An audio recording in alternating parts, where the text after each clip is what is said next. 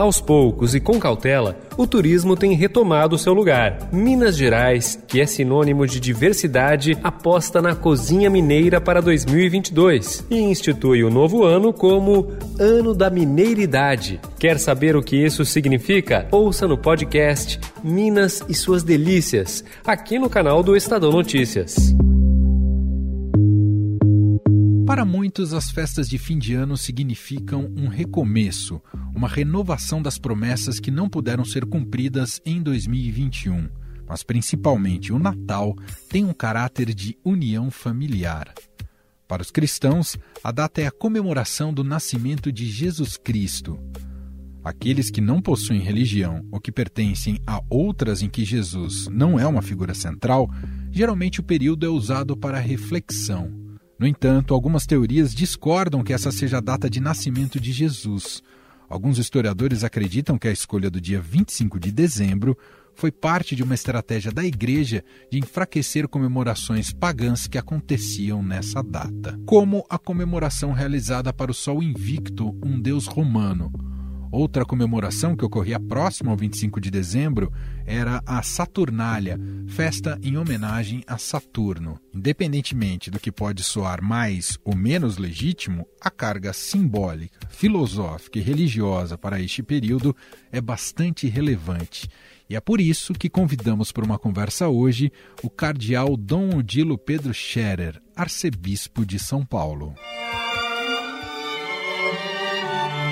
Odilo, seja muito bem-vindo. Obrigado por ter aceito aqui o nosso convite. Pois não, muito obrigado pelo convite. É um prazer estar com você e os ouvintes e internautas que acessarem este podcast. Dom Dilo, que tipo de reflexão o senhor considera ideal para uma data como essa, para o Natal? O que, que deveria ensejar e proporcionar em termos de reflexão no Natal? O Natal tem diversas dimensões. Evidentemente, depende um pouco da posição de cada um, aí vai a reflexão também. Primeiramente, para os cristãos, para quem tem fé em Deus e em Jesus Cristo, como nós cristãos católicos temos, o Natal eh, tem um significado muito especial. Nós comemoramos na celebração da liturgia, na festa, na comemoração, como nós dizemos, o nascimento de Jesus Cristo.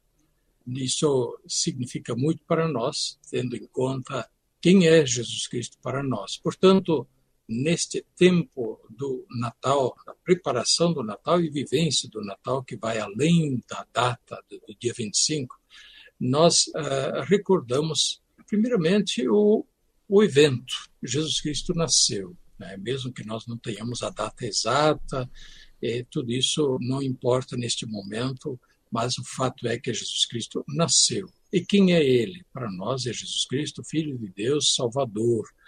E, portanto, o significado do nascimento de Jesus Cristo para nós é extraordinário. E como nós dizemos na liturgia, ele é um grande dom de Deus para a humanidade, para a terra inteira. Ele é Deus no meio de nós, revestido de nossa condição humana, nossa natureza humana, que caminha conosco. Na expressão da Bíblia, né? ele é Emmanuel, Deus conosco. E aí a gente poderia ir longe na reflexão cristã sobre o Natal. Para quem talvez não compartilhe a mesma fé, existe a possibilidade de uma reflexão que, mesmo assim, se faz importante. Jesus Cristo é um personagem da história e um personagem nada indiferente que marcou e continua a marcar dois mil anos de história com, eh, digamos, com repercussões para não só o campo religioso, mas o campo cultural, o campo artístico, o campo das relações humanas, o campo, digamos assim, da moral, enfim, da esperança, dos ideais para o, o, mundo, a fraternidade, para construir um mundo justo. Então, essa reflexão se faz também no tempo do Natal. Ele veio para congregar, reunir a grande família humana uma família de irmãos. Isto, portanto, tem consequências enormes. No campo da paz, da convivência, ele veio para estabelecer a paz. Não veio para ser um guerreiro estimular os homens para a guerra, mas para estabelecer a paz, né? o diálogo, a justiça, a fraternidade verdadeira baseada no respeito à pessoa, à dignidade de cada um, respeito aos direitos humanos fundamentais. Do ponto de vista histórico, Dom Odilo, a percepção que um Messias havia nascido à época já teve impacto imediato ou a presença de Jesus só foi percebida depois, quando ele passa a peregrinar, pregar e fazer milagres? A percepção de Jesus como Messias, como sendo aquele que Deus prometera aos patriarcas, eh, prometera ao povo eleito diversas vezes através dos profetas. Isto vai aparecendo mais e mais depois ao longo da vida. No nascimento mesmo, certamente isso não apareceu de maneira clara.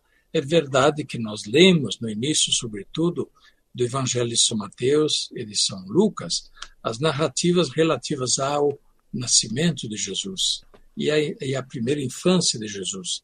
E segundo esses relatos, o nascimento e a primeira infância de Jesus já se revestiram dos sinais extraordinários. Mas, ao mesmo tempo, fica a questão no ar.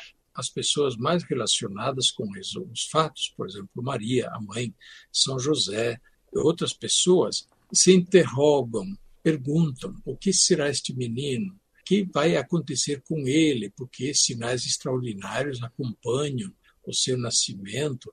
E por isso, sim, havia interrogações sobre o que Deus estava realizando através deste menino que acabava de nascer, né, que tinha por mãe Maria, José como pai que o cuidava e que se manifestava extraordinário desde o seu nascimento e a sua infância. Porém, claramente a percepção de que ele poderia ser, sim, o Messias prometido, isso foi aparecendo depois, ao longo da sua vida pública, que foi muito breve, de três anos mais ou menos, e, é claro, com as consequências que isso despertou. De um lado, adesão, entusiasmo, do outro lado, rejeição e uh, acusações, naturalmente, de ser um falsário e assim por diante, e a condenação à morte. Como entra no contexto do nascimento de Jesus a, a, a chegada dos reis magos? É, é, possível estabelecer se isso foi imediato ou foi posterior, a, claro que posterior ao nascimento, mas alguns dias depois ou na mesma noite? Certamente não na mesma noite. Algum tempo depois. As narrativas que aparecem em, eh, no Evangelho de São Mateus não nos dão muita base para falar do tempo. Porém, o contexto da narrativa permite nos falar que, ao menos dois anos após o nascimento, não depois, né? Uhum. vista a decisão do rei Herodes de mandar matar todas as crianças, todos os meninos, os meninos abaixo de dois anos. Claro, Herodes terá calculado com segurança, talvez dobrou a idade. Né? Se ele tiver nascido há um ano, vamos mandar matar todos os meninos de dois anos. Assim estará ele certamente incluído. Porém, não temos esta noção exata de quando os reis magos apareceram e, naturalmente, aconteceu com certeza no contexto de, deste primeiro momento, da primeira infância do primeiro ano de vida de Jesus. E, e é verdade que eles foram guiados pela estrela de Belém. Isso está nas narrativas também, não é? Sim, a estrela, porém, desempenha um papel bastante simbólico. Aliás, é na, no, nos evangelhos, né, a linguagem é muito simbólica. A simbologia precisa ser interpretada. A questão mesmo dos, dos reis magos, os reis magos como três personagens que vêm do Oriente. Por que do Oriente? Né? Porque do Oriente vem a luz, do Oriente vem a sabedoria, isso já era convicção daquele tempo. Depois, eh, três reis magos que, segundo a tradição, seriam três representantes das grandes raças da época, eh, os negros, os, os amarelos né, e os brancos. Depois, os presentes simbólicos que eles apresentam a Jesus, ouro, incenso e mirra, também aí tem uma simbologia toda, que talvez mais reflete a convicção já, convicção formada da comunidade cristã primitiva, quando este evangelho foi escrito, do que de fato o acontecido no momento da visita dos reis magos. Então, também a estrela, é falar da estrela que caminhava bem isso não se pode afirmar de pé juntos do ponto de vista histórico, científico, porque também isto entra na simbologia. Mas, eventualmente, né, eles eram estudiosos, segundo o que se pode ter como certo. Eram três estudiosos das ciências da época, astronomia, também astrologia, e eles eh, talvez seguissem sim a rota de um cometa, é possível. Porém, tudo isto é simbólico para dizer, olha, do Oriente vem a luz, uma estrela que parte do Oriente e os conduz até um lugar e ali para, a estrela desaparece e então a luz, porém, vem de uma outra fonte. A luz é o próprio Jesus que se torna o sol que vem do Oriente e ilumina a humanidade. Portanto, para tirar elementos, digamos, históricos, é difícil falar e aí teríamos que aprofundar bastante. Claro. É também simbólico, quer dizer, tem toda uma carga simbólica o fato das narrativas evangélicas dizerem que Jesus nasceu numa manjedoura? Então, também eh, ali temos certamente referências históricas quando se fala do governador da época, que era Herodes, e era é, interessante, o Evangelho de São Lucas nos diz vários detalhes de história e são verificáveis, né? Tempo de César Augusto, imperador romano, já o tempo do Império Romano naquela época, o tempo de Herodes como governador da Judéia, depois ele cita outros governadores da redondeza, e assim por diante, cita sumo sacerdote dos judeus, que era a autoridade religiosa e também civil. Então, isso é um contexto histórico. Depois, o recenseamento. Sim, os governadores e o Império Romano, de vez em quando, queria saber fazer recenseamento né, para saber a contagem da população e o objetivo principal era saber com quantos soldados podia contar para o próximo futuro e onde poderiam estar os focos de maior atenção política do império. Então, esses são elementos verificáveis do ponto de vista histórico. O nascimento de Jesus em Belém, aqui já começamos a entrar num possível em verificações que podem ter a ver com a história, mas também entra a simbologia. Belém era a cidade de Davi. Era a convicção bíblica, o anúncio dos profetas, né, que o Messias, o ungido de Deus, seria um descendente de Davi. De modo que o nascimento de Jesus em Belém, ele sim pode ser histórico, e São Lucas arma, digamos, a questão toda, mostrando que houve um recenseamento e o governador romano mandou que todo mundo fosse para a cidade, o lugar onde nasceu. E José e Maria eram naturais de Belém. E aí estamos, cidade de Davi.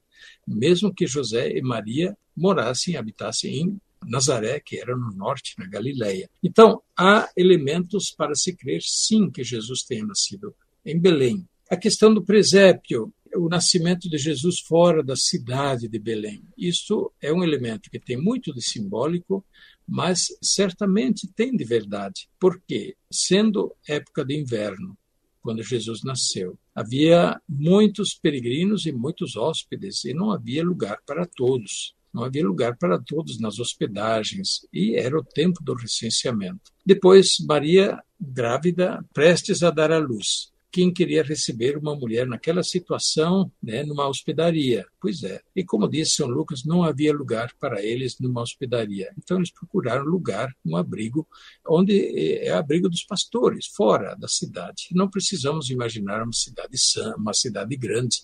Belém era um pequeno núcleo, uma pequena aldeia, e bastava é, fazer dez minutos para fora, já se estava em campo aberto, onde tinha abrigos dos pastores para passar a noite com seus rebanhos.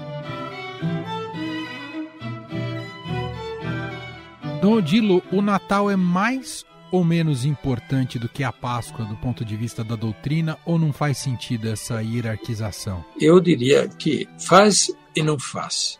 Vamos dizer, sem Natal não há Páscoa. Então não dá para colocar o Natal em segundo lugar.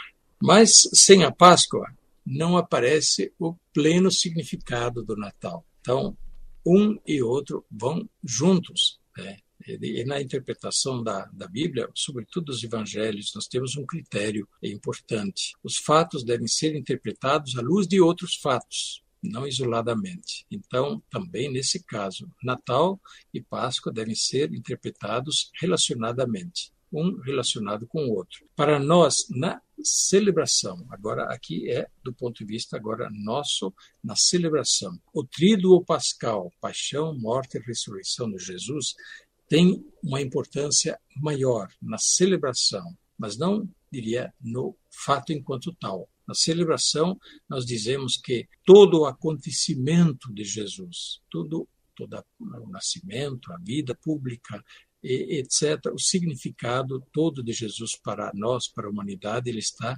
concentrado eh, na celebração do trido pascal de paixão, morte e ressurreição de Jesus. Pessoalmente, para o senhor, como é que é celebrar a missa de Natal, Dom Adilo? Eu tenho desde a formação é, em família, desde a infância, é uma enorme, digamos assim, vinculação à celebração do Natal. Pelas muitas tradições bonitas ligadas ao Natal, tradições populares, mas também tradições religiosas, que fazem do Natal sempre um momento muito especial durante o ano. E, para mim, a celebração do Natal é muito querida. Tem todo esse aspecto que é, apela para o mais profundo do coração do ser humano, este desarmar-se, este abrir-se, este, digamos, é, é, digamos, descer, digamos, do, do alto das nossas, dos nossos orgulhos e pretensões é, segundo nossa fé, o Filho de Deus se fez humano, se esvaziou de sua glória, se fez pequena criança. E, portanto,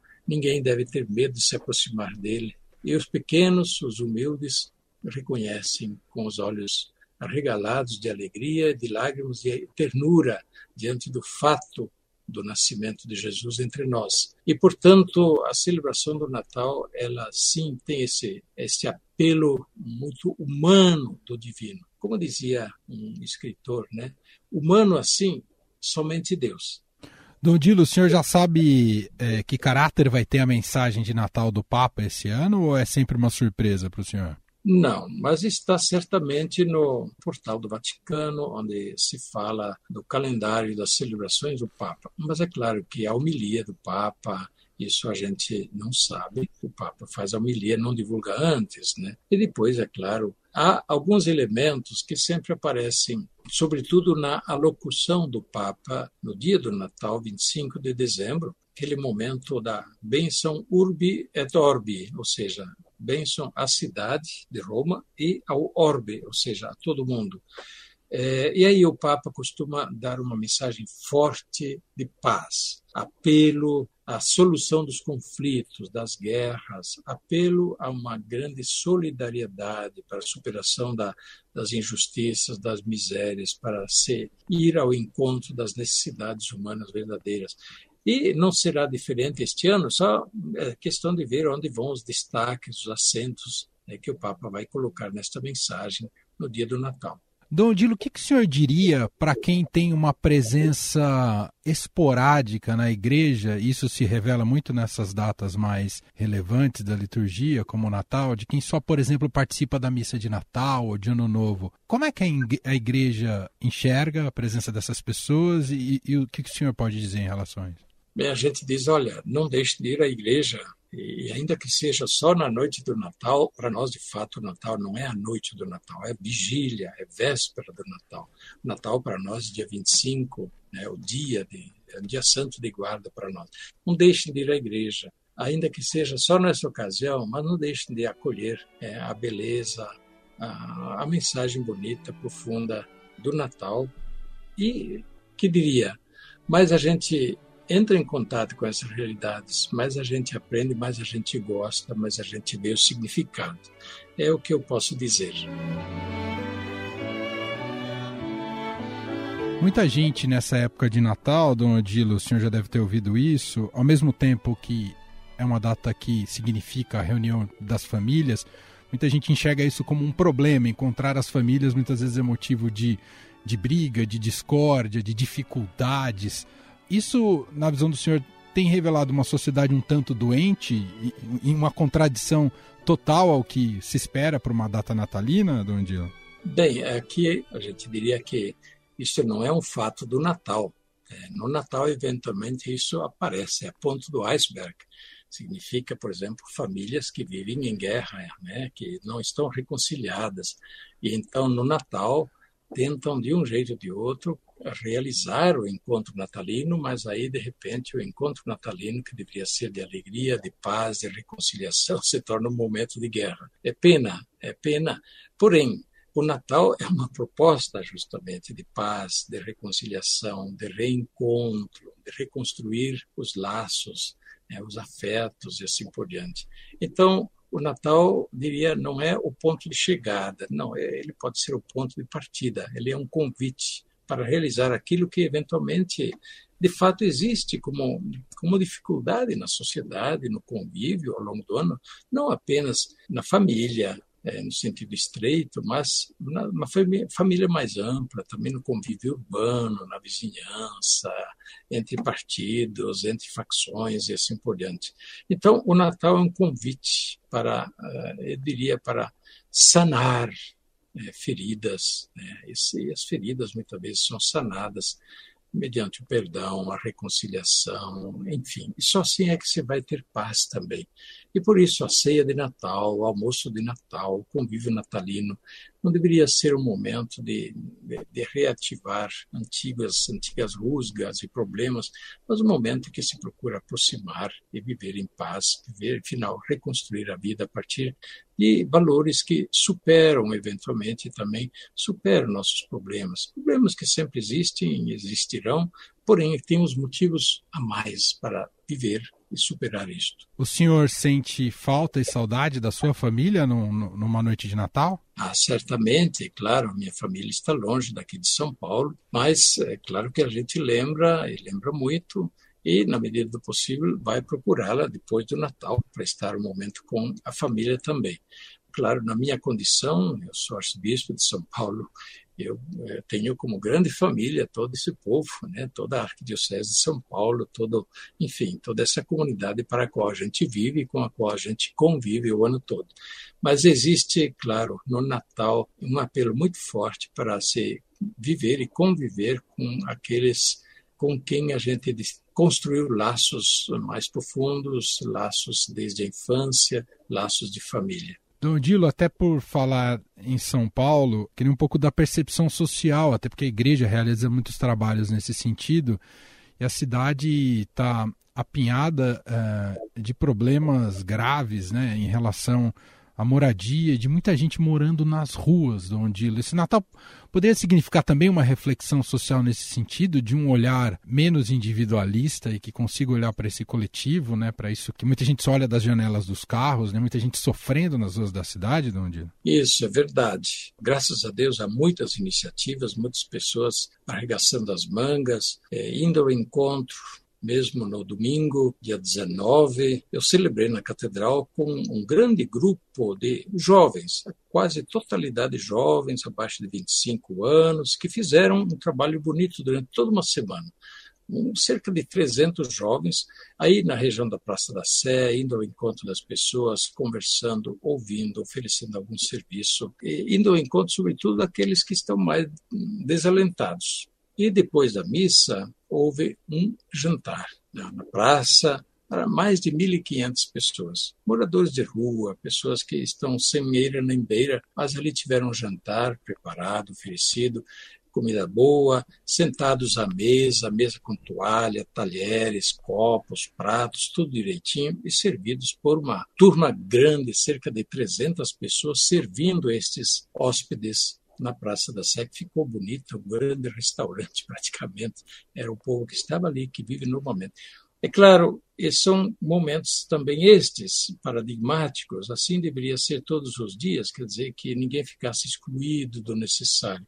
Então, realmente vem o apelo. Nossa cidade tão grande, tão rica também, mas é claro, com tantas situações que precisam de solução, que precisam de uma atenção maior é hora de a cidade, através dos seus representantes, unir esforços para ir ao encontro dessas necessidades reais da população e encontrar uma solução. Não é possível que não exista, existe certamente uma solução para tantos, vendo ainda mais que a maioria desses que moram na rua são jovens, pessoas que certamente teriam a condição de serem orientadas para o trabalho, para uma moradia fixa, para poderem se reintegrar e reinserir na vida social.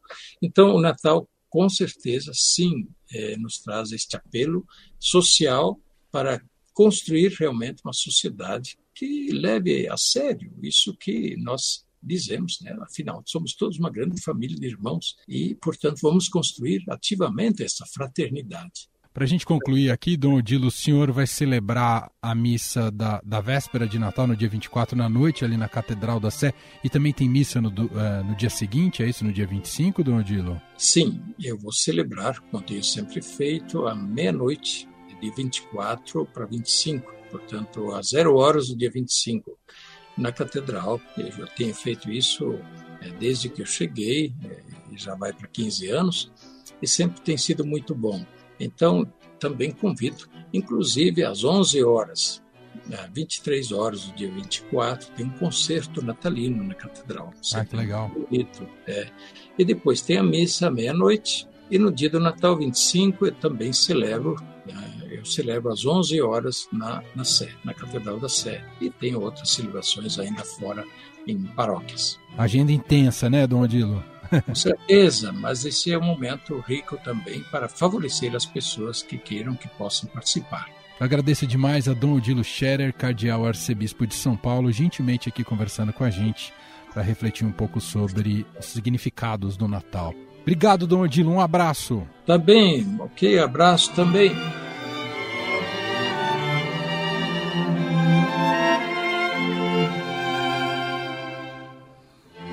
Este foi o Estado Notícias de hoje. Contou com a apresentação minha, Emanuel Bonfim.